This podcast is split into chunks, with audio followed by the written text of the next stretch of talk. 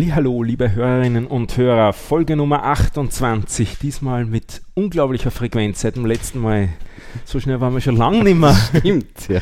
Es ist der 8. Mai 2018 und wir reden wieder über dieses Nanto Tetris Projekt, an dem wir da arbeiten. Und diesmal hat mich der Matthias gepusht.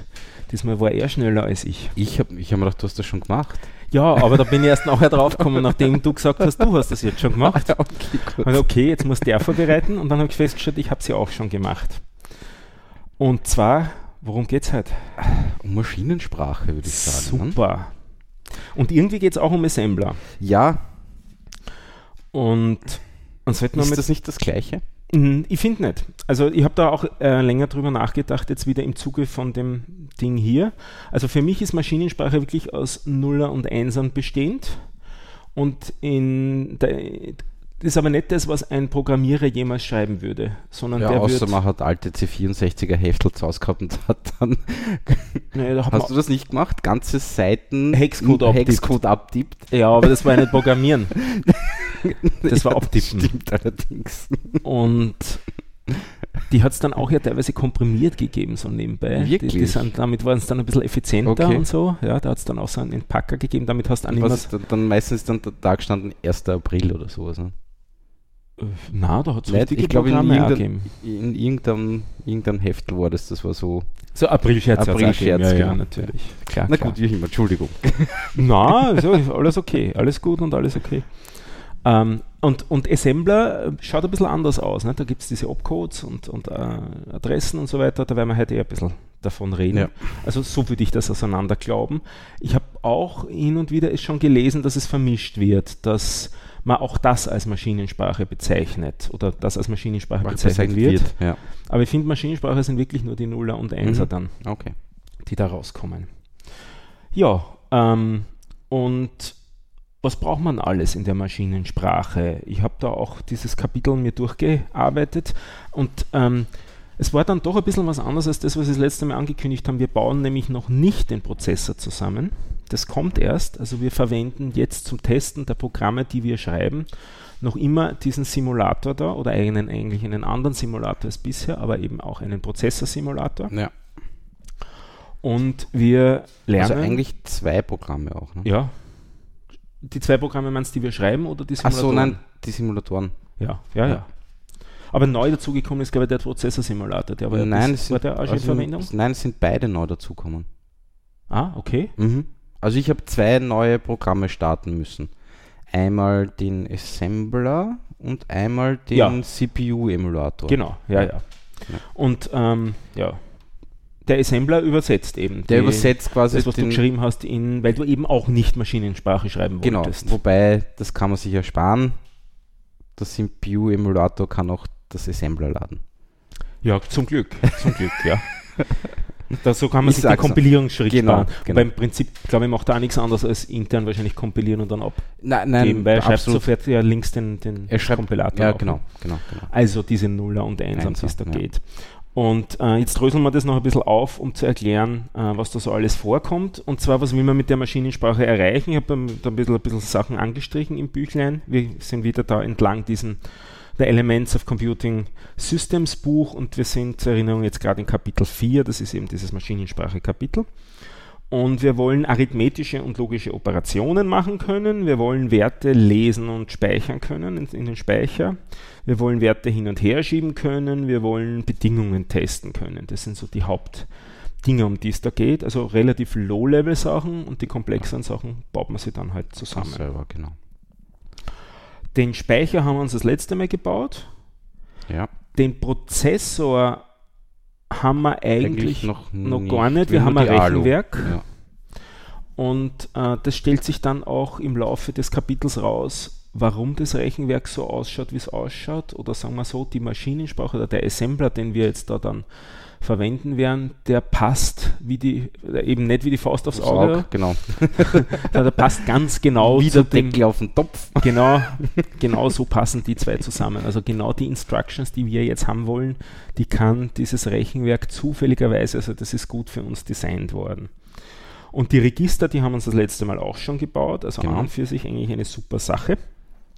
Und jetzt geht es eben darum, diese zwei Sprachen da zu erklären. Und das eine ist wirklich diese Hardcore-Maschinensprache, die, wie wir im Vorgespräch gesagt haben, keiner von uns lesen kann, also nicht flüssig lesen kann. Also vorlesen können wir schon, das ist so 1.0.0.0.1, 1.0.0.1 Genau. und so. Aber wir verstehen sie nicht. Nicht wirklich. Nicht nein. wirklich. Und zwar bestehen sie immer aus 16-Bit-Zahlen. Ist das eigentlich der richtige Ausdruck? 16-Bit-Werten Nein, aus 16-Bit. aus 16-Bit. Also 16 Nuller und 1er. Genau. Und dieses erste Bit ist reserviert. Äh, Das gibt nämlich an, ob wir jetzt im nächsten Schritt dann eine von zwei möglichen Arten von Kommandos verwenden. Und das zweite ist dann für das Kommando Kommando. eigentlich selbst. Und das habe ich schon ganz interessant gefunden. Also damit ist genau sozusagen das Reglement festgesetzt in dieser, in dieser Welt hier. Und man kann auch umgekehrt sagen, damit ist genau jeder Befehl eine, eine 16-Bit-Zahl, ein, ein 16-Bit-Wert groß, genau. Mhm. So ist das mit diesen äh, Sachen da. Und es gibt eben die ähm, arithmetischen und logischen Operationen da. Und als Beispiele für, für in der Masch im Assembler werden da genannt, Register aufzuaddieren und Re Register und Werte aufzuaddieren. Und jetzt muss man die irgendwie rankommen immer. An die Register oder an die Werte. Ja, ja. Haben beide. Und wie macht man das? Indem man die lädt. Genau. Und wir haben insgesamt drei mögliche Register, ne? so wie ich das verstanden habe. Ja. Nämlich ein, einmal ein D, ein A und ein M. Mhm. Wobei M dann schon quasi äh, äh, die Adresse im RAM lädt, die in A drinnen steht. Genau. Ähm, vielleicht da eins habe ich noch vorher mit, dem, mit der Adressierung, wie man Adressen angeben kann. Man kann entweder wirklich eine Zahl reinladen in so ein Register. Genau, Also also, man kann, wirklich hinschreiben 17 oder was Genau. auch immer. das nennt man direkte Adressierung. Und man kann es auch indirekt machen, nämlich man kann eben auch eine Adresse reinschreiben. Genau. Und dann wird von der Adresse geschaut, was da der Wert drin ist und der dann ins Register reingeschrieben. Und zusätzlich gibt es dann noch die feine Unterscheidung zwischen direkter und unmittelbarer Adressierung. Ich weiß nicht, ob wir die, auf die jetzt auch noch genau eingehen wollen. Ähm, Habe ich das da überhaupt stehen? Also ich, ich sag gleich einmal, man muss sich da schon ein bisschen einlesen, Das stimmt. um diese Sprache zu verstehen. Das stimmt. Also die, ganze, die Sprache, nennt, haben wir das schon erwähnt, nennt sich Hack. Das haben wir noch nicht erwähnt, Ja. nein. Also diese, dieses Assembler-ähnliche irgendwas nennt sich Hack. Ähm, ist eben genau auf unseren Rechner jetzt zugeschnitten, sage ich mal. Äh, und bietet doch ein paar Möglichkeiten. Ja. Mhm. Ähm, eben wie zum Beispiel äh, Schleifen, Mhm. if-Abfragen. Ähm, ja, das war es eigentlich eh schon fast. Wobei die Schleife ja eigentlich das nicht einmal wirklich kann, sondern das ist eigentlich ein Sprung. Ein Sprung wieder zurück, wenn man, also man überprüft einen Wert und je nachdem, wie der Wert ist, springe ich einfach wieder zurück von zu, zu, ist das jetzt ein Label? Da ist es Genau, ist ein Label. ein Label, genau. Genau. Also man kann Label setzen, das ist mit geschwungenen Klammern auf und zu.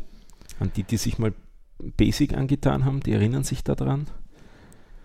Da gab es da, das. Gab's das auch? Ursprünglich gab es so Sachen wie GoTo10 genau, mit Zeilennummern. Mit Zeilennummern, ja. Dann sind die Zeilennummern außer Mode gekommen. Okay.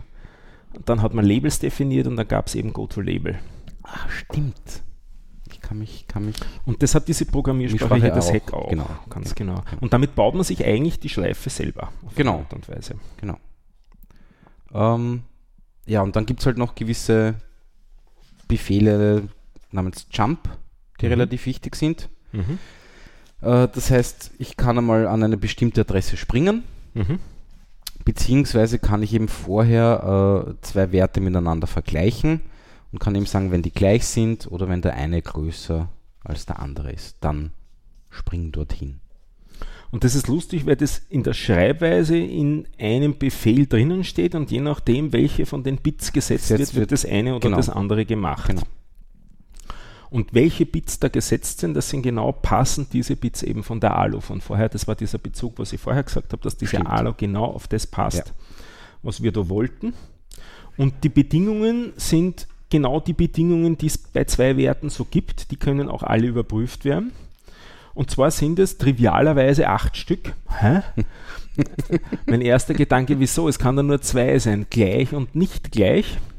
Aber das ist ähm, zwar in der Logik so, aber halt da in den Vergleichen ist es Es ist- eigentlich was ganz was ja. anderes, was man sich anschaut. Gleich ist durchaus einer von den beiden, aber es gibt eben nur sieben andere. Es gibt ungleich, es gibt noch kleiner, es gibt größer, es gibt kleiner gleich, es gibt größer gleich, es gibt auf jeden Fall tun, egal was rauskommt, Mhm. und es gibt auf keinen Fall tun, egal was rauskommt. Genau. Und diese äh, aufgezählt sind genau die acht ähm, Sprungbefehle, die es eigentlich gibt. Und für diese acht Befehle gibt es dann auch acht Kürzeln. Also auf jeden Fall springen zum Beispiel, der, der Jump heißt JMP. Und äh, wenn es äh, Sprung nur bei Gleichheit, dann ist es JEQ, also das EQ für Gleichheit, equal, ja. equal. Oder für größer gleich ist es JGE, J, also Na, Jump JGT, oder? greater, greater equal. A greater equal. Ja. Ja. okay. Also Ich hab größer, gleich. gesagt. Entschuldigung. Ja. Okay. Und äh, kein Jump ist das triviale Mnemonic Null. Also da schreibt man gar nichts dann. Leere Zeile sozusagen ist ein, eine, eine No-Op. Genau. Dann beschäftigt man den Prozessor für nix. ich glaube, dass sogar eine, eine äh, Compiler-Optimierung da stattfindet, wenn ich das richtig Wirklich? verstehe. Nämlich, ich glaube, er lässt einfach die Zeile weg. Nein. Ja, Okay. und das ist natürlich der Bringer. Also ja, bei ist ja Kommentaren für, aber wenn ich da jetzt wirklich timen will, Dann ist das natürlich ungünstig. Dann braucht man was anderes. genau. Aber Ja. gut. So. Ähm, Jump haben wir damit abgehakt. Ja. Du hast gesagt, ähm, es gibt auch noch die Sache mit dem Vergleich, also die Vergleiche. Ja, das ist mit dem Jump abgedeckt. Ne? Ja. Und was man auch noch machen kann, ist ähm, was ausrechnen. Ja, Ar Arithmetik, also Plus, Minus, Eins dazu, eins abziehen, Sinn, genau. Logisches Unverknüpfen, logisches Oder verknüpfen. Ja. Alles, was man sich Alles, da so was wir vorstellen eigentlich kann. vorher alles gebastelt haben als Genau. Und passt alles in diesen einen Befehl hinein, der dann immer mit einem Einser anfängt. Also wenn es von den ersten, von den 16 Bits das erste ein Einser ist, dann ist es so eine C-Instruction, wie es heißt, also eine, die rechnet, Computing. Und äh, die hinteren 15 geben dann eben an, was getan werden soll, wobei die ersten zwei nicht belegt sind. Und dann die eigentlich geben erst an, ähm, was getan werden soll dahinter. Also eigentlich sind nur sogar von den 16 nur 13 dann wirklich in Verwendung. Drei für das Jump, drei für den Sprungziel und der Rest für die Rechnung. Ja. Und was ich ganz lustig gefunden habe, ist so eine Randbemerkung, ist, ähm, ähm, wir haben damit, ich glaube, 28 Operationen oder so abgedeckt äh, und bei, äh, bei äh, der Anzahl Bits gingen aber viel weniger, äh, viel mehr natürlich. Mhm. Und das heißt, sehr viele sind damit einfach nicht spezifiziert. Da ich dann so ein bisschen drüber zu philosophieren angefangen, was das jetzt eigentlich heißt. Was ist da was implementiert und man könnte es ausprobieren oder wie? also ausprobieren kann man es auf jeden Fall. Ja. Und dann kann man schauen, was passiert. genau. Und das haben wir aber bisher nicht betrachtet bei den Sachen. Und über das haben wir nicht nachgedacht und wir haben da einen Chip gebaut, also zumindest eine Alu gebaut, die eben auch da 20 Sachen machen kann. Und die anderen Sachen, um die haben wir uns nicht gekümmert, Gekümmert, was die so stimmt. tun. Und dann haben wir gedacht, eigentlich ist das ja ziemlich fahrlässig. Und dann ist mir sowas wieder eingefallen wie. Intel-Bug. Ja, exakt. Ich finde nämlich, dass das ein sehr gutes Beispiel ist, weil das Ding hat eben nicht nur 16 Bit, sondern 32 Mhm. oder 64.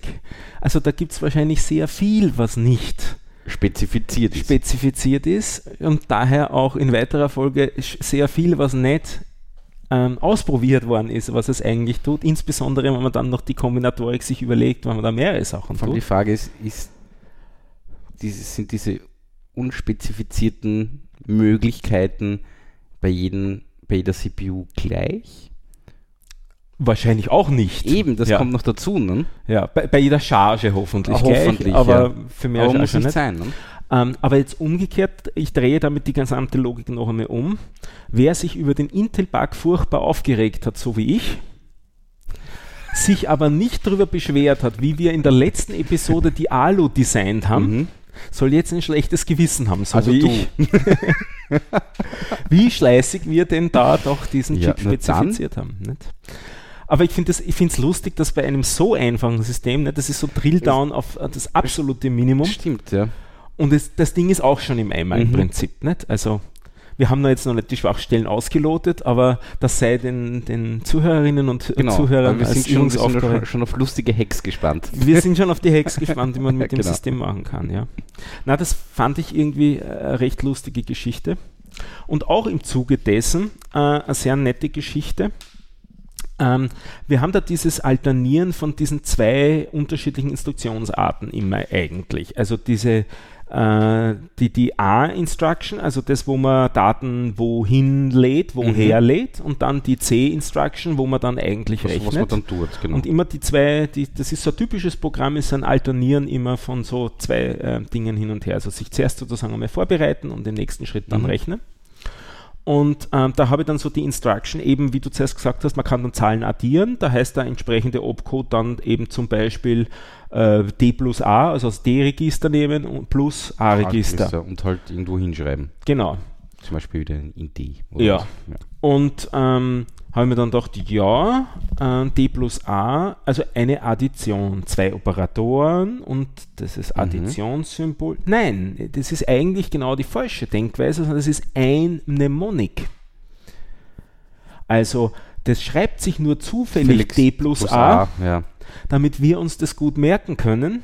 Der nimmt nicht den D-Buchstaben und den A-Buchstaben und sieht, ah, dazwischen ist ein Plus, jetzt muss ich addieren, sondern der nimmt dieses ganze Mnemonic D plus A, also diese drei Zeichen insgesamt und, der, und interpretiert dann die richtigerweise und addiert die zusammen.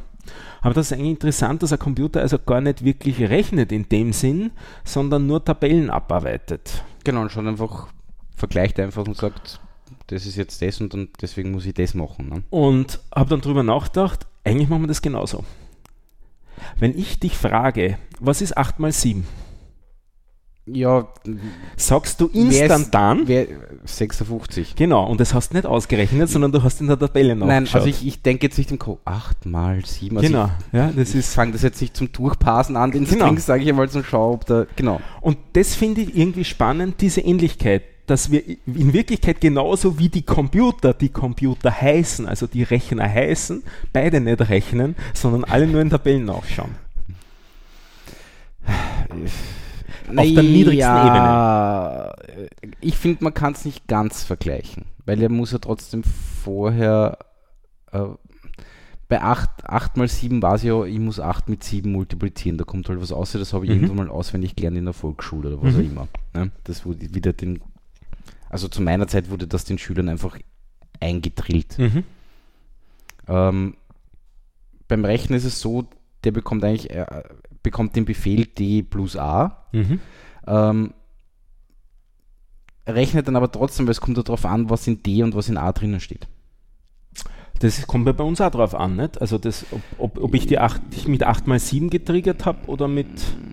Ja, aber Also bei Das- uns ist das es noch schlimmer. Ja, Wir schauen genau. wirklich nur in der Tabelle nach, meinst du? also Dann wir ja. bekommen ja die Ja. Werte an sich schon mit. Ne? Ja. Dafür machen wir noch diese tolle Dezimaldekodierung, na auch nicht wirklich, sondern wir schauen Nein, wir schauen nach. Genau. Ja. Also Weil wir wenn geben auch nicht mehrere, mehrere Sachen zurück, wie ist größer, also größer 0, minus 1 oder was auch immer. Das, du, wir sagen einfach 56. Ein, irgendwie schon tragisch. Ja, Irgendwie schon tragisch. Ich meine, man könnte es dann noch weiterführen. Ich habe das Gefühl, ich, ich, ich äh, streife jetzt, äh, schleife jetzt äh, irgendwie nur noch weiter weg. Also 8 mal 7 rechne ich wirklich nicht. Irgendwie bei 7 und plus 6 habe ich schon das Gefühl, dass ich Plus rechne. 6, wirklich? Ja, da zähle ich irgendwie schon noch drüber gefühlt. So, so ein bisschen geht es über den 10er bei mir drüber. 8 mal 7 geht nicht über 10, 20, 30, 40, nein, 50. das, wie nein, nein, das nicht. das, das kommt nicht. direkt heraus. Stimmt, ja, stimmt. Fand ich irgendwie interessant, so was wir Und da ich so habe da immer noch so komische Eselsbrücken im Kopf, die, die ich einfach nicht los wäre. Ja. Das ist war auch so Tabellen, nicht? Ja, wahrscheinlich, Ja, so ungefähr. Einfach, ja, also ich zerlege halt ja, ich, ich glaube, bei dem 8x7 war sie einfach, der 8er wird so ein 5er und 7 minus 1 ist 6, deswegen 56. So machst du Ja, das. ich, ich weiß nicht, das ist, kom- also ich, ich kann es jetzt schwer, sch- schwer irgendwie aus meinem Gehirn rausholen, wie ich das wirklich mache, aber es ist so ähnlich. Hm. Wenn ich an so Sachen denke, dann denke ich auch immer an so, so, so Listen wie die Vorwörter, die den dritten Fall verlangen, dritten und vierten. Habt ihr das auch gelernt? Nein, ja, in Latein so ab XD cum sine P Ja, ja, ja, aber wir hatten das Fall, auch in Deutsch so. gelernt, so Okay. mit an auf hinter in, Ja. neben über unter vor zwischen und so. Also wer sowas braucht und so, durch für gegen ohne um Ja. wieder, kann man sein Leben lang in Podcasts dann verwenden. Absolut, ja. Ähm, Ah, ja, und also hat auch irgendwie Bezüge zur Maschinensprache, wenn auch relativ wenig. gut. Ähm, ich habe das, wie, wie gesagt, ich habe das sehr, sehr spannend empfunden, dass Ja. das ein Nein, es ist ziemlich sehr ein, ein spannend. Nachschauen ist Mhm. da, nicht? Es ist sehr spannend. Ähm, was haben wir dann noch? Diese drei Register, da hast du auch schon davon geredet gehabt. Genau, wir haben dann noch äh, True und False, Ja. mehr oder weniger. Ja, Ähm, das hast du mir vorher gesagt, Ja, den Hörerinnen noch nicht. Wo, wobei True minus 1 ist und False 0. Jupp. Das ist halt in heutzutage, also heutzutage in Programmiersprachen eher unüblich. Aber ich kann mich erinnern, irgendwo hatte ich das auch schon Ja? mal. Ja. ja, in irgendeiner Okay. Programmiersprache war es auch so belegt. Okay. Mhm. Ähm, ja, aber das war's dann soweit eh. Was wir noch haben, das haben wir noch nicht erwähnt, sind Eingabe-Ausgabe-Möglichkeiten. Und damit verbunden das ganze Speichermanagement. Oder meinst du das jetzt nicht? Ja, oh, ja, doch auch, ja. Mhm. Ähm, also ich- es, es gibt vordefinierte Symbole namens Screen und KBD für Keyboard. Mhm. Ähm, wobei Screen an einer bestimmten Position im Rahmen abgelegt, also quasi das vordefiniert, das geht von Adresse Schlag mich tot bis Adresse Schlag mich tot. Wenn ich dort was reinschreibe, erscheint ein Pixel oder was auch immer am Screen. Ähm, und Keyboard ist auch irgendwo im Rahmen abgelegt, da ja jetzt. Ja, ist auch eine einfache Adresse. Ist auch eine Adresse, Ist genau. Genau. Auch einfach ein 16-Bit wird und je nachdem, was dort zurückkommt, Kommt- die Taste ist dann gedrückt. Genau. Genau. Also die Tastatur ist eben nicht multitouch-fähig. Stimmt. Ja, Beziehungsweise es ist die Frage, wie es dann wirklich, wenn man es in Hardware implementiert, wie man es dann löst, ob die dann alle gleichzeitig wieder. Ja, da aber auf jeden man Fall man detektieren kannst das. Ding nicht sinnvoll. Das gibt es ja, gibt's ja bei alten Tastaturen auch noch, wenn man da lang drauf, drauf hält, dann fängt Ja, es ja. irgendwann mal zum Piepen an. Ne? aber was passiert, wenn du zwei Tasten drückst? Mechanisch, nicht? Stimmt. Sendet er dann alle Signale und wie Oder ist das? Ja. Oder ist eine immer zuerst? Ja, ja. Genau. Ähm, Und das haben wir dann auch braucht beim Programmieren. das brauchen wir, braucht man auch bei der zweiten Aufgabe. Darüber können wir, glaube ich, gleich Ja. kurz sprechen. Ja. Die erste Aufgabe ist einmal, ich glaube, nur was summieren, oder? Irgendwie die Zahlen von 1 bis 100 oder so irgendwas. Was war das? Hm, hm, Warte, wir werden gleich nachschauen. Ich her. hab's da eh. Ähm, Weil du nein, zur nein, nein, ersten mul- Aufgabe multiplizieren, springst. multiplizieren. Genau, Genau. Einfach, weil Also- das kann ja unser, unsere Alu nicht. Genau, und das ist aber in Wahrheit, ich nehme die erste Zahl zum Beispiel her, die ist jetzt 5. Das heißt, ich baue eine Schleife, muss die fünfmal durchgehen und summiere dann quasi den zweiten Wert immer in einen Zwischenspeicher, den ich halt irgendwo habe. Hast du eigentlich raufgezählt oder runter? Ah, ich glaube, ich habe runtergezählt. Ich habe überraschenderweise raufgezählt, habe Ja. ich in meinem Programm gesehen. Weil gefühlt hätte ich auch eher gemeint, man sollte runterzählen, aber eigentlich ist es natürlich vollkommen es ist wurscht. komplett egal, Ja. ja. Ich glaube, ich habe runterzählt. Hm. Ähm, genau, das ist die erste Aufgabe. Äh, und die zweite ist, da arbeitet man schon mit dem Keyboard und mit dem Screen. Mhm. Das heißt, wir haben quasi einen leeren, also mehr oder weniger einen Loop, Mhm. der läuft immer. Und wenn die Taste, eine, eine Taste gedrückt ist und gedrückt bleibt, wird der Screen mit schwarzen Punkten vollgefüllt. Heute nennt man sowas ein, ein Event Loop. Echt nennt man das so? Jupp. Okay. Voll dynamisch ist das, was wir da Wirklich? programmieren. Ja. Und eigentlich ist das ein Event-Händler, so, den du da also, implementiert Ja, weil, hast. weil quasi und, und der Keypress ist quasi der das Trigger. ist das Event, ja. Oder das du abfragst oder das Event, das ich abfrage. ja. mit deinem Event-Händler. Ja.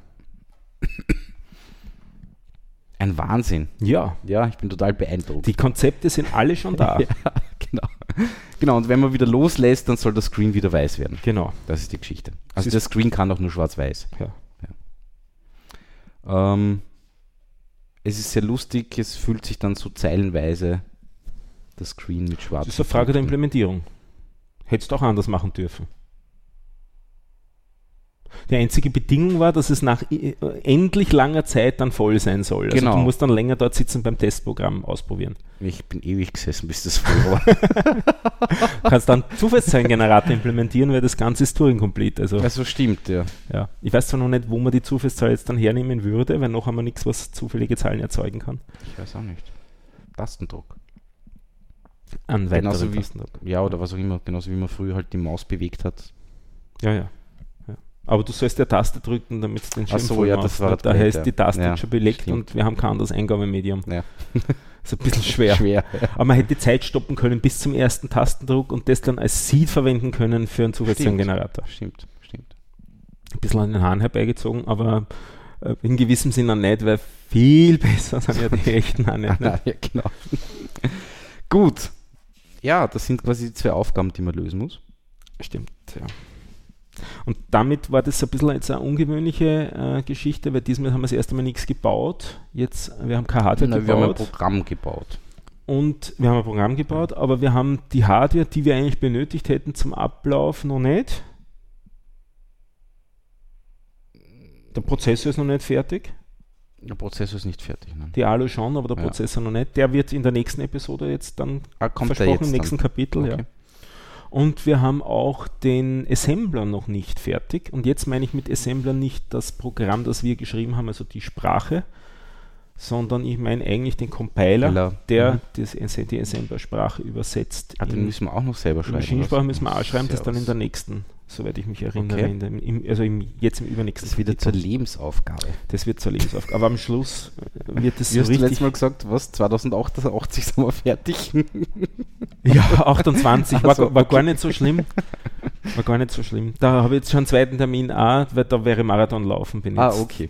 Das ist äh, Spoiler auf einen anderen Podcast. Also wer in die nächste Episode, die noch nicht aufgenommen okay. worden ist, von den drei Schweinehunden reinhört, wird hören, warum ich 2028 an, an Marathon laufen muss dann. Ja gut. Ja, Man muss sich Ziele ja, stecken. Zie- genau. Ich, ich stecke mir jetzt immer weitreichendere Ziele, weil ich gesehen habe, ich brauche doch immer wieder länger.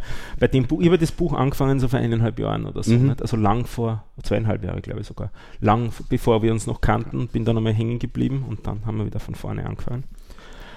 Hat es dir Spaß gemacht diesmal? absolut. Ja. Ähm, Ich habe das auch lustig gefunden. ich habe das sehr lustig gefunden. Maschinensprache. Ich, meine, ich, ich habe früher mal vor Urzeiten ein bisschen 68K Assembler programmiert. Aber in Wahrheit war das halt auch nur Copy-Paste und ein bisschen her, ja, Bei was für ein. Computer? Amiga 500. Ah ja, den habe ich nie gehabt. Ähm, und das war jetzt wieder so ein bisschen, hat, ein paar Sachen haben mich wieder dran erinnert. Hast du also 64er Zeiten erlebt? Äh, ich hatte nie einen 64er. Das heißt Poke und Peak und Nein, leider nicht. Ich, Okay. ich, ich, nein. Also wer sich an das erinnert, das ist dieses direkte Beschrei Beschrei Wer- Beschreiben und Auslesen von den Speicherzellen. Genau? Also da genau. hat man di direkten Speicherzugriff gehabt. Ja. Was man heutzutage in Man hatte da auch den Screenbuffer auch direkt Zugriff. Ne? Alles, weiß, alles, ja. Also in Wahrheit war der eh relativ und simpel. hat sich dann auch geeignet, äh, Sachen weggeschossen, wenn man Mhm. was herumprobiert hat und so. Okay. Äh, also Sachen wie Warmstart äh, äh, war äh, auslösbar einfach mit äh, irgendeinem Syscall. Okay. Also da hat man vom, vom Programmen her ziemlich üble Sachen eigentlich Mhm. machen können. Ja. Nicht? Aber Ja. relativ viel Verantwortung. Viel schlimmer noch als in, oder, oder zumindest genauso schlimm wie in C, wo man mit Pointern sich aufführen kann, Kann konnte wie- man da ja, auch übelst herumschreiben im, im gesamten Speicher. Mhm. Jo. Damit sind wir, glaube ich, da durch. ja. Ich habe noch ein paar kleine Tipps und äh, Sachen, über die ich in letzter Zeit auch gestoßen bin. Ähm, das eine ist ein Podcast, der mir von Diana, die du auch kennst, Mhm. empfohlen worden ist zum Thema Machine Learning. Oh. Äh, der heißt Machine Learning Guide vom Tyler Rinell. Das sind 28 Folgen, jeweils so halbe Stunde bis Stunde lang. Mhm. Äh, wesentlich ähm, klarer ähm, strukturiert, als was ich bisher erzählt habe von dem ähm, ähm, ähm, ähm jetzt habe ich ihn wieder vergessen ähm, Linear Digressions. Mhm. Bei Linear Digressions steht jede Episode wirklich für sich getrennt und äh, hängt an einer Geschichte, wofür denn dieser Algorithmus verwendet wird gerade oder dieser Umstand oder welches Projekt da gerade Okay. gewesen ist und so weiter. Also da ist jede, eigentlich jede Episode ziemlich in sich abgeschlossen, während das ist so richtig ein Aufbaukurs. Mhm. Ähm, daher, wenn man so ein bisschen mehr Grundlagen verstehen will, ist der recht hübsch. Einen Kritikpunkt hätte ich, also wer wirklich mathematisch strikt die Sachen lernen will, muss viel Zusatzmaterial nur lesen. In gewissem Sinne auch kein Wunder. Manchmal schummelt das ein bisschen über mathematische Sachen hinweg, die eigentlich relativ leicht erklärbar werden, meiner Meinung nach. Okay. Also er erklärt viele Sachen, die viel schwieriger sind als Sachen, Als die er er weglässt, die weglässt. viel einfacher Okay. wären und die zum Verständnis beitragen würden. Also so mit den, also ich weiß nicht, wie man ein lineares Gleichensystem löst, da könnte man mal kurz drüber reden und so, finde ich. Weil das ist sehr fundamental bei der ganzen Ja. Geschichte. Nicht? Obwohl, Vielleicht setzt er das einfach voraus. Ja, das sagt er, aber er gibt eh sehr viele Materialien an, Okay. also im Prinzip ist das so ein bisschen auch eine Anleitung zum Selbststudium. Mhm. Und zwar aus der Geschichte entstanden, dass er auch seine Karriere in die Richtung hin äh, verdreht und verbiegt. Also der war Okay. vorher, glaube ich, Softwareentwickler einfach so und wollte halt in die Richtung wandern und äh, dokumentiert auf die Art und Weise so seinen, seinen Lernweg auch ein Okay. bisschen. Also die Materialien, anhand derer er gelernt hat und die er halt dann noch in, in weiterer Folge recherchiert hat. Und es kommt so ziemlich alles wirklich vor, also auch äh, Natural Language Processing Mhm. und so weiter. Dazu, da habe ich mich auch in letzter Zeit relativ ausführlich mit beschäftigt. Also dadurch kann ich wieder mal ein Kapitel ein bisschen genauer evaluieren. Also das waren drei Episoden, die er da gemacht hat über NLP und waren alle recht gut aufbereitet eigentlich. Ich habe als Buch gelesen, das würde ich auch sehr empfehlen, das Taming Text. Das ist ein Grundlagenbuch von Stemming-Text. Taming. Taming, okay. Ähm, also so eher so in Richtung Durchnudeln, also Verwursten von Text ähm, ist das. Äh, und ähm, vom Grant Ingersoll geschrieben. Das ist so einer, der bei den äh, bei Solar und Lucene einer der Kernentwickler war und dann auch jetzt eine Firma selber hat, Mhm. die ähm, in die Richtung dann ähm, Services anbietet. Also da geht es eben um ähm, aus Texten Informationen rauszulesen äh, und auf die Art und Weise ein bisschen, ähm, wenn man halt sagt, künstliche Intelligenz wirken zu lassen, also intelligente Systeme zu bauen, die dann daraus Sachen versuchen abzuleiten. Einfach Feature, Features extrahieren wie Themen, was auch immer, äh, ja, Stimmung, bla, keine Ahnung. Genau. Ähm, aktuell im Hinblick auch äh, rund um diese ganze Facebook-Diskussion, die da jetzt stattfindet. Also ähm, es wird nicht der Facebook-Algorithmus erklärt, weil der in dem Sinn nicht öffentlich ist, aber im Prinzip alle Sachen, die man diesem Algorithmus entstellt, äh, äh, unterstellt, so als, Mhm. als Beobachter von außen, kommen in, in dem Buch mehr oder minder vor. Das Buch ist doch schon ein paar Jährchen alt, aber es ist wirklich sehr gut noch lesbar und absolut passend alles, Mhm. weil es auf es geht auch auf, auf Open Source Algorithmen ein, die man verwenden kann, hängt sich aber nur so weit an die, äh, dass es zum Verständnis ähm, ähm, beiträgt. Also er gibt Beispiele, wie man die, die, die, die äh, Algorithmen aufruft und so weiter, sodass man auch relativ schnell selber was damit tun Mhm. kann. Aber es wird da jetzt nicht groß auf die Mathematik eingegangen, sondern nur immer auf die Prinzipien Ja. dahinter. Und das ist eine sehr schöne, sehr schöne Geschichte. Also wenn man wissen will, wie Suchmaschinen funktionieren, wie diese Empfehlungsalgorithmen Algorithmen funktionieren, ähm, wie dieses ähm, eben feststellen, ist ein Text grundsätzlich eher positiv gestell- äh, stimmt oder negativ, äh, wie funktionieren solche Algorithmen, das wird in diesem Buch sehr gut Mhm. erklärt. Also wer sich dafür interessiert, dieses Taming-Text, ist glaube ich so 250 Seiten oder so, ist sehr hübsch zu lesen. Das habe ich sehr genossen in letzter Zeit. Also nur zurück zu dem Podcast. Ja. Ähm, stellt der quasi nur Theorie vor oder, oder sagt er auch, okay, und heute beschäftigen wir uns mit, ich weiß nicht was, Framework TensorFlow oder, Ja, durchaus oder auch. wie heißt das andere? Kaffee oder so. Also es, kommen, es gibt einzelne Folgen zu Unterschied, also die, die, die Folgen stehen immer unter einem Thema Mhm. und es gibt eben auch eine Folge Infrastructure, es gibt eine Okay. Folge Performance, es gibt eine Folge äh, und, und das ein bisschen mit Zyklen. Also er hat sozusagen einen Basiskurs und dann einen Aufbaukurs Kurs, da drauf okay. und macht so ein bisschen Recap immer wieder mal und sagt auch immer dann, wer sich für das interessiert, sollte jetzt einmal erstens das lernen und das sind die Varianten, die Mhm. man, mit denen man jetzt also davon äh, arbeitet und ähm, wofür verwendet man TensorFlow, wofür würde, würde man jetzt eher Programmiersprache verwenden, also Python und, eine, eine Bibliothek dann drauf, also da gibt es ja auch dann NumPy und SciPy und diese Geschichten. Ja, ja. Ähm, und je nachdem, welche Aufgaben man hat, hat man dann andere Herangehensweise an die Probleme. Also brauche ich überhaupt eine große Bibliothek oder habe jetzt eine kontrollierte kleine Aufgabe, die ich eigentlich selber implementieren Mhm. will, weil ich sie wirklich unter Kontrolle haben will und mir nicht auf einen Algorithmus den, äh, verlassen will, der sozusagen als Eine- gut gilt, einen guten Ruf Aber hat. in weiter Blackbox ist. Aber in Wahrheit für mich fast eine Blackbox ist oder vielleicht sogar in gewissem Sinn überhaupt eine Blackbox Mhm. ist. Nicht? Also man weiß dann halt die Statistik dahinter, aber äh, in dem Sinn äh, hat man es halt nicht selber geschrieben. Ja. Ja, das macht er auch okay, durchaus. gut.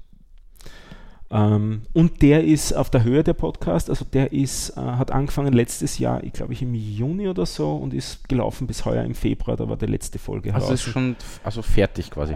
Also ich glaube, er hat es ein bisschen aufgegeben. Er Mhm. hat eigentlich gehofft, dass er äh, Patreon-Finanzierung auftreibt Okay. darüber, um das, um sich sozusagen ein bisschen freizuspielen Mhm. aus der Geschichte. Und äh, was ich so rausgehört habe, dürfte, dürfte sich das nicht ausgegangen So, sein. Okay. Er hat dann einmal, sagt er mittendrin, die Frequenz reduziert und dann preist es sozusagen in einem Einleitungskapitel zu einem, zu einem neuen Thema ab. Mhm. Also ich weiß nicht genau, wie es damit weitergeht. Aber wie auch immer, alles, was er bis dahin gemacht hat, ist sehr ähm, manierlich, die Ja, ganze Geschichte. okay. Es ist ein bisschen merkwürdig, ihm zuzuhören. Er predigt so ungefähr, wie ich jetzt gerade predige. Mhm. Also Aber das muss man er immer oder hat der Gäste Ja, er redet immer alleine. Okay. Vielleicht ist es auch das, was es ein bisschen schwerer macht. Auf der anderen Seite, was sehr angenehm ist, er redet unheimlich deutlich. Also man Mhm, kann auch okay. in. Also er ist kein Schotte, den man nicht versteht. Nein, nein, man kann auch mit furchtbaren Hintergrundgeräuschen ihm Ah ja, zuhören. Ich habe im Zug gehört und mit Hintergrundlärm überhaupt kein Problem, weil der spricht extrem gut, äh, also die, die ganz klare Ausdrucksweise Okay. und so weiter. Das funktioniert sehr gut. Ähm, jupp, das ist ähm, der. Und dann habe ich noch eine Geschichte, ähm, wo ich mich in letzter Zeit ein bisschen damit beschäftigt habe, ist das Thema Metaprogramming aus der Elixir-Welt. Ähm, das in den dynamischen Programmiersprachen quasi selbstverständlich ist, aber in den ähm, statischen mm, oder funktionalen eher weniger, aber Elixir kann das eben auch. Da geht es um das Co Thema Code zur Laufzeit erzeugen. Mhm. Und irgendwie war das jetzt witzig, äh, dass ich da relativ hohe Erwartungshaltung habe, was ich da hatte, was ich da jetzt alles lernen werde. Dann bin ich durch dieses Buch durch, das ist ein 100-Seiten-Büchlein, absolut gut geschrieben. Also wer sich für das Thema grundsätzlich interessiert und ein bisschen was mit diesen funktionalen Programmiersprachen am Hut hat, das Metaprogramming Elixir heißt das Buch. Sehr gut lesbar, sehr nette kleine Beispiele. Also ein Beispiel, was, man, was da zum Beispiel gemacht wird, ist so ein Hammel-Parser geschrieben. Also Hammel ist eine alternative Syntax für HTML wo man über Okay. Einrückung äh, Oh. die Tags deklariert Okay. und so ein, so ein Parser für sowas, wie man sowas schreibt. Und das im Endeffekt läuft raus glaube ich, auf 60 Zeilen Code und äh, kann am Schluss das gesamte HTML. Ähm, also das ist durchaus eine, eine nette Geschichte. Okay. Ähm, also so gesehen doch relativ mächtig, aber eigentlich war ich dann doch am Schluss ein bisschen underwhelmed. Also ich war jetzt, ähm, weiß ich nicht, habe vorher zu hohe Erwartungshaltung gehabt. Mhm. Also sowas gibt es auch, wenn man in so Bücher reinsteckt. Bei dem Theming-Text war ich eher das Umgekehrte, da habe ich mir nicht viel erwartet, da habe ich viel, viel gefühlt gelernt und bei dem Buch habe ich jetzt relativ wenig rausgezogen. Ich habe mir aber erhofft, mehr zu äh, lernen für das, äh, woran ich gerade so ein bisschen ge- geistig arbeite, ist den Parser fürs, äh, ähm, fürs Panoptikum zu mhm. verbessern. Das Metaprogramming wird mir nicht helfen. Nein? Na, das macht gar nichts besser dran. Also, Okay. na, das hilft überhaupt nicht. Das war ein bisschen Enttäuschung. Aber ja, so ist es halt. Also, das habe ich vielleicht auch noch als ein Thema. Aber nur um es kurz noch, Ja? noch vielleicht ein bisschen besser zu erklären. Metaprogramming. Das heißt, ich kann zur Laufzeit entscheiden, welchen Code ich generiere aufgrund Mhm. von irgendwelchen Eingaben, die ich erhalten habe. Ich habe ganz vergessen, das jetzt eigentlich zu erklären, Ja. was da hinter den Kulissen passiert, weil das geht auch überraschend einfach zu erklären. Also im Prinzip, dieses Elixir ähm, arbeitet mit einem Abstract Syntax Tree. Mhm. Das heißt, wenn du einen Funktionsaufruf da hast, also eine funktionale Programmiersprache, Mhm. da ist de facto fast alles ein Funktionsaufruf, außer es ist was ganz Elementares wie eine Zahl. Dann wird der Funktionsaufruf im Prinzip in ein Tupel übersetzt, also in eine Liste von drei Dingen. Mhm. Das erste ist der Name von der Funktion. Das letzte ist ein Array mit den Parametern? Parametern Mhm. und das zweite wären noch Metadaten, die jetzt nicht weiter wichtig sind fürs Okay. Erklären. Und im Prinzip, wenn man dann Funktionsaufrufe schachtelt, kann man sich vorstellen, dass das ja eigentlich, dann sind ja die einzelnen Funktionen nur wieder Parameter. Parameter von, also ja. ist das Ganze nur ein in sich geschachteltes Konstrukt von lauter so Tupeln, Mhm. Also eine Baumstruktur. Mhm. Und genau diese Baumstruktur ist der Abstract, Abstract Syntax Tree. Den kann man Den sich kannst du manipulieren, oder den was? kann man sich einmal jederzeit ausgeben lassen, einfach Okay. hinschreiben lassen. Das ist zwar vielleicht ein bisschen ruppig zu lesen, aber für kurze Programme absolut klar, weil es ist nichts Magic, sondern Mhm. du siehst die Attribute hinten und du siehst immer vorne die Funktionsaufrufe. Und jetzt willst du ihn vielleicht auch noch dynamisch ändern. Mhm. Und dann gibt es da äh, eine Funktion, ähm, wenn du das, was dann hineinschreiben, du könntest im Prinzip das als, als Tupel manipulieren mit Tupel-Manipulationsfunktionen, aber das ist ein bisschen sperrig.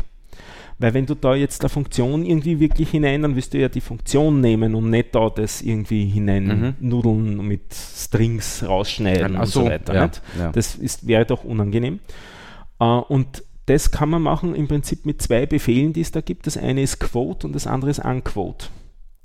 Und das Quote nimmt ein Ding aus dem Abstract Syntax Tree sozusagen wieder rückwärts heraus. Mhm.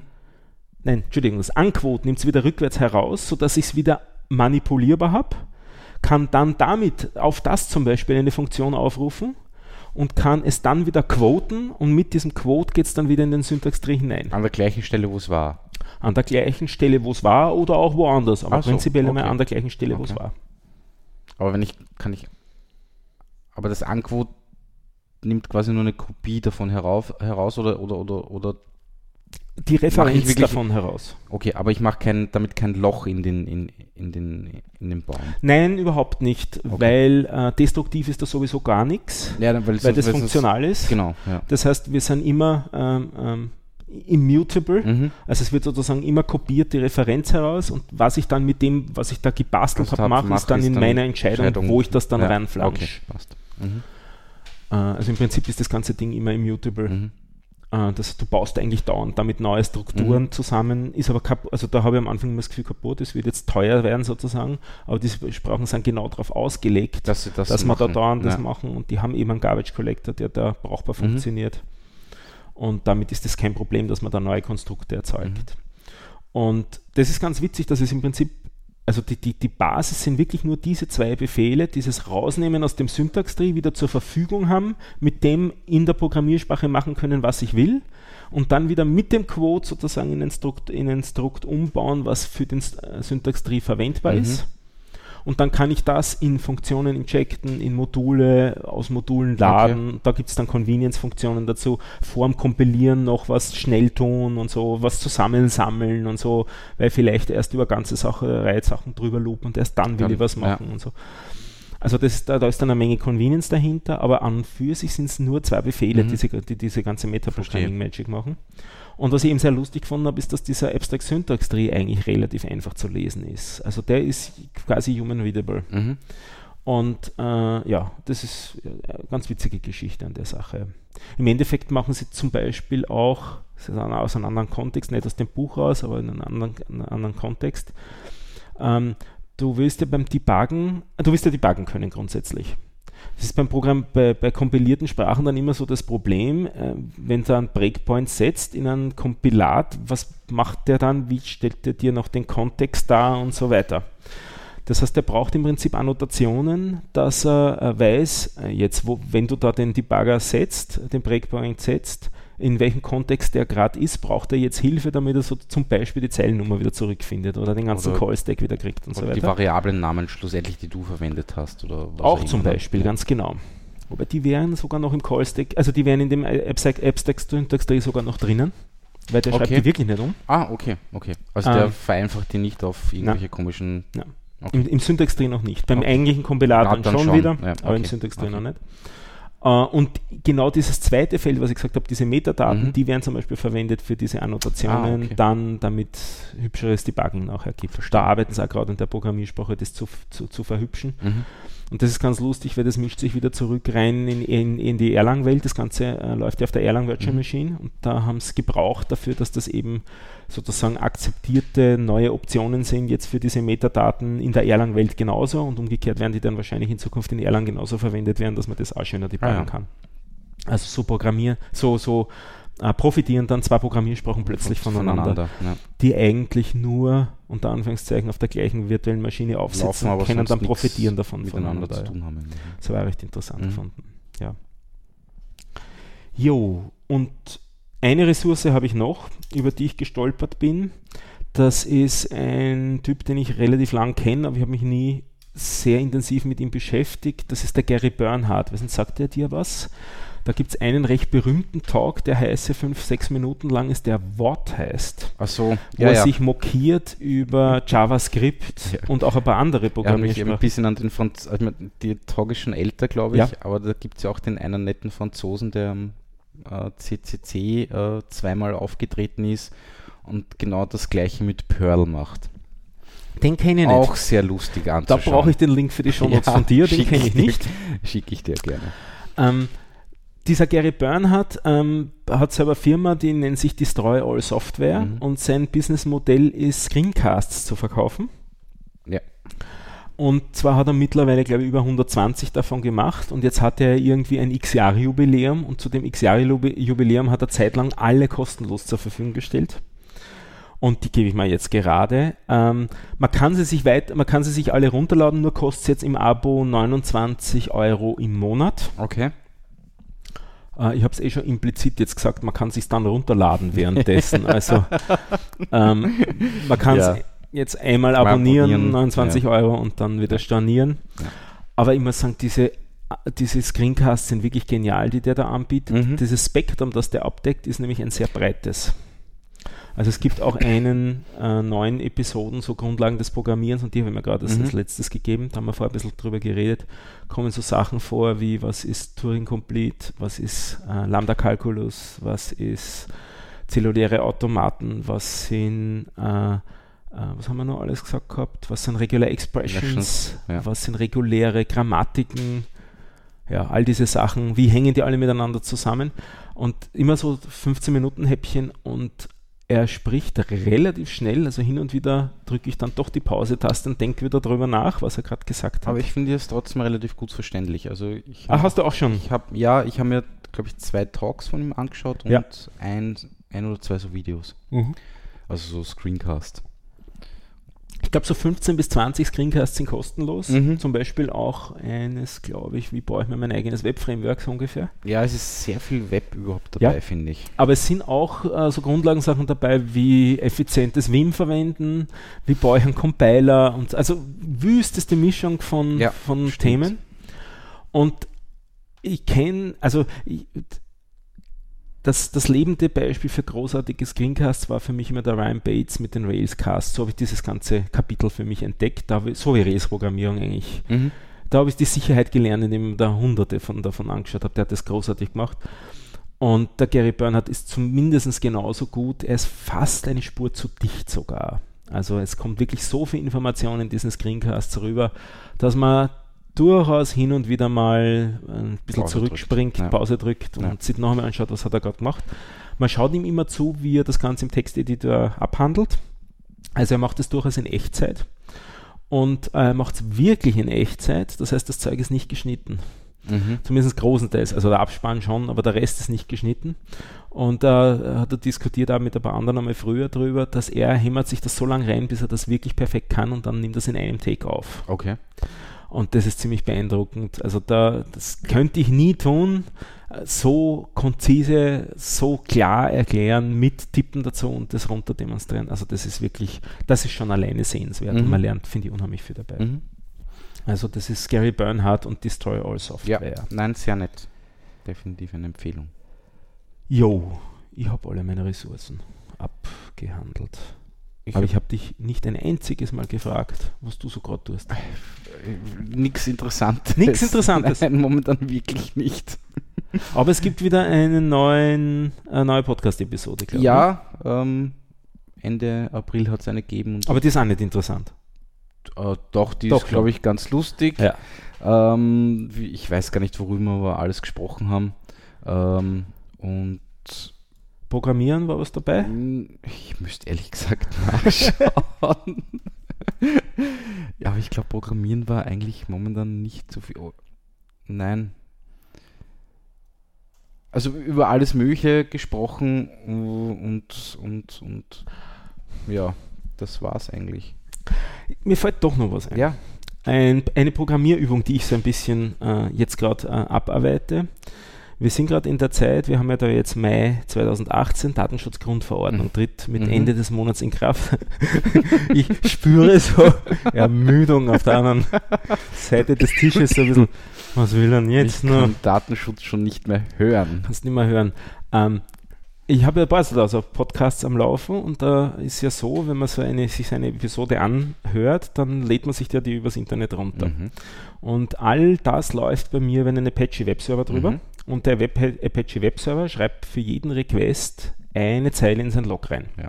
Und bisher hatte ich das so gemacht, dass er das auch äh, für ewig und drei Tage speichert. Wirklich? Yep. Okay. Weil ich ja Statistik haben wollte über das Ganze. Und diese Statistik du brauchst das ja nicht ewig abspeichern, das Logfile. Ja, wie, aber irgendwo muss ich ja dann hin mit der Statistik sonst. Ja, aber Und ich habe sie immer neu erzeugt aus dem gesamten? Logfile mit einem recht coolen Tool namens GoAccess, das in Go geschrieben ist und das macht dann so Mhm. Reports darüber.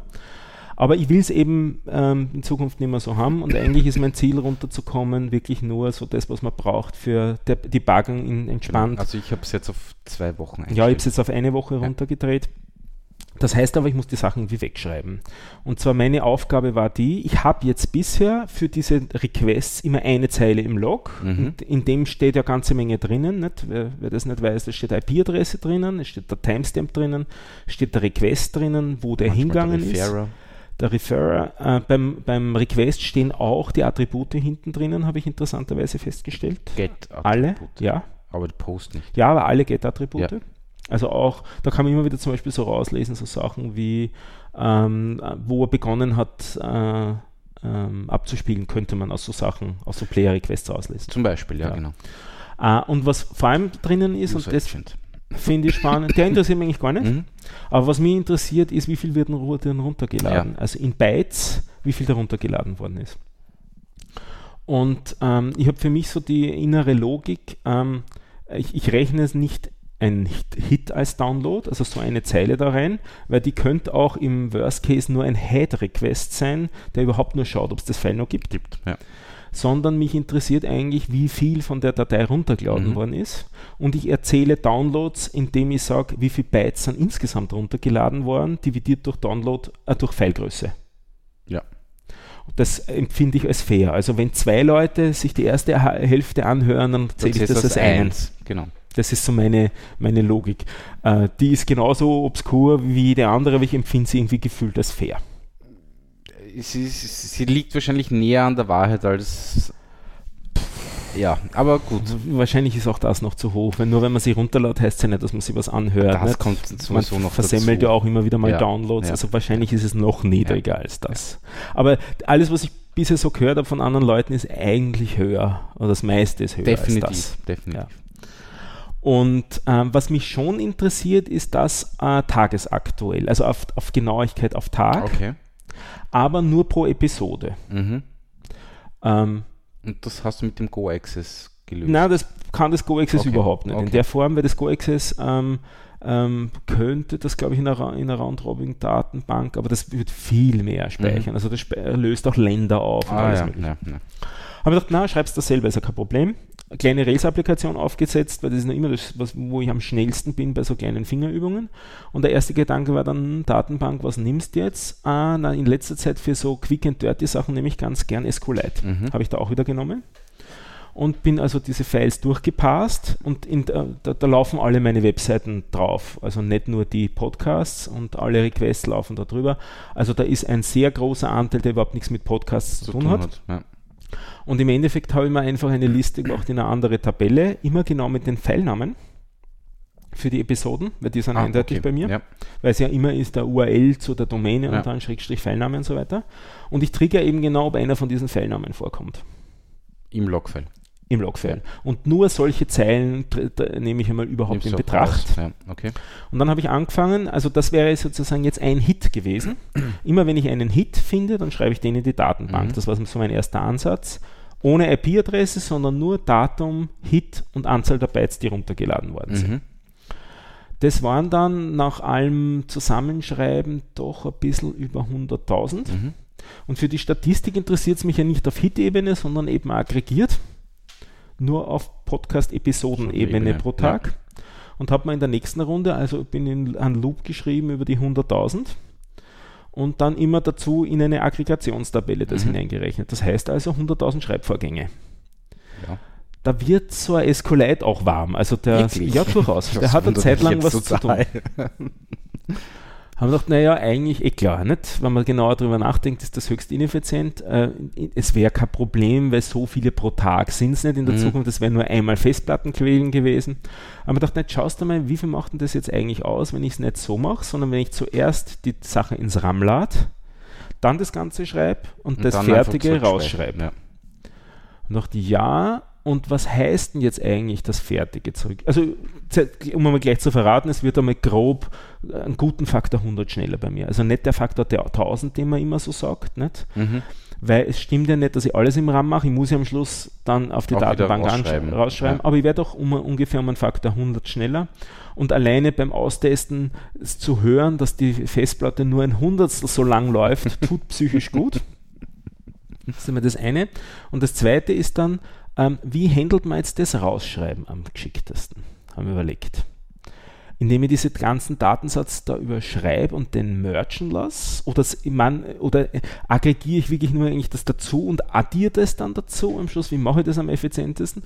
Und dachte, nein, ich mache eigentlich den Radikalansatz. Ich lösche die Tabelle mit Truncate und schreibe sie einfach komplett raus. Neu, genau funktioniert prima, nur natürlich wird die Datei damit immer größer, nämlich immer ziemlich genau um einmal die Größe ja, von der Anfangsdatei. Halt dieses Vacuum irgendwas. Oder, weil man Vacuum auch machen muss. Genau. genau. Das heißt, am Schluss, wenn ich dann fertig bin mit dem Ding, mache, lasse ich einmal noch Vacuum drüber mhm. laufen. Mhm. Und das ist beim SQLite eine ganz lustige Geschichte. Der verwirft wirklich das File, schreibt ein neues File. Was, der lädt das zuerst einmal alles irgendwo hin? Jo. Das macht schreibt Vacuum. dann das File komplett yep. neu? Ganz genau. Das macht Vacuum. Das wird ein neues File. Wirklich? Ja. Also, uh, das könnte aber ineffizient sein. 600 Millisekunden oder so. Okay. Also Schnipp ja. ist erledigt. Damit ist die Sache gegessen. Das, mhm. das Ding ist am Schluss seine, ich glaube, jetzt hat es bei mir 2 Megabyte oder sowas. Mhm. Damit ist das kompakt.